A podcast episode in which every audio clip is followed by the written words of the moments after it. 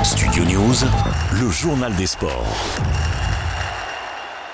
Fraîchement arrivé à San Antonio, Victor Wembanyama ne participera pas à la Coupe du Monde de basket avec l'équipe de France, prévue du 25 août au 10 septembre prochain. L'ancien intérieur des Metropolitans 92 évoque un choix difficile mais irrévocable. Nouvelle appelée en équipe de France depuis plusieurs mois, Wembanyama préfère repousser sa première grande compétition internationale et ainsi euh, se consacrer pleinement à sa nouvelle aventure avec les Spurs.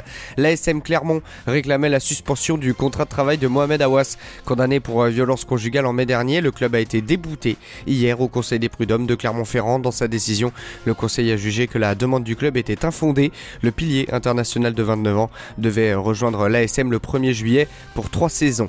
L'organisation des Jeux Olympiques a confirmé lundi qu'elle appliquera les dispositions de la loi E20 relative à l'encadrement de la consommation d'alcool. La vente d'alcool aux spectateurs sera donc interdite sur tous les sites des JO de Paris. À noter que des dérogations prises par décret par les préfets peuvent être mises en place de manière temporaire. Le nouveau président de l'Olympique lyonnais, John Textor, a affiché hier sa frustration de voir des clubs saoudiens pister les meilleurs joueurs de ces différents clubs, et notamment à Lyon, interrogé par Canal d'OTF, une chaîne YouTube dédiée à l'actualité du club brésilien de Botafogo. Le président américain de l'OL en a profité pour exprimer sa lassitude face aux investissements colossaux venant du Moyen-Orient. L'équipe de France Espoir est proche des quarts de finale de l'Euro de football après sa victoire dimanche contre la Norvège 1-0.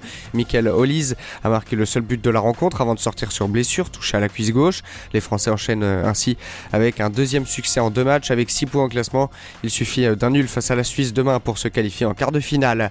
Enfin, Benjamin Mendy est une nouvelle fois devant la justice à l'issue d'un premier procès. Le latéral français avait été déclaré non coupable en janvier de 7 des 9 charges qui le visaient. Mendy avait également été acquitté d'une autre accusation de viol, faute de preuves suffisantes, en septembre. Après 14 jours de délibération, les jurés n'avaient euh, pas abouti à une décision pour deux autres accusations d'infraction sexuelle, un viol et une tentative de viol.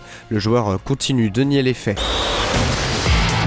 Studio News, le journal des sports.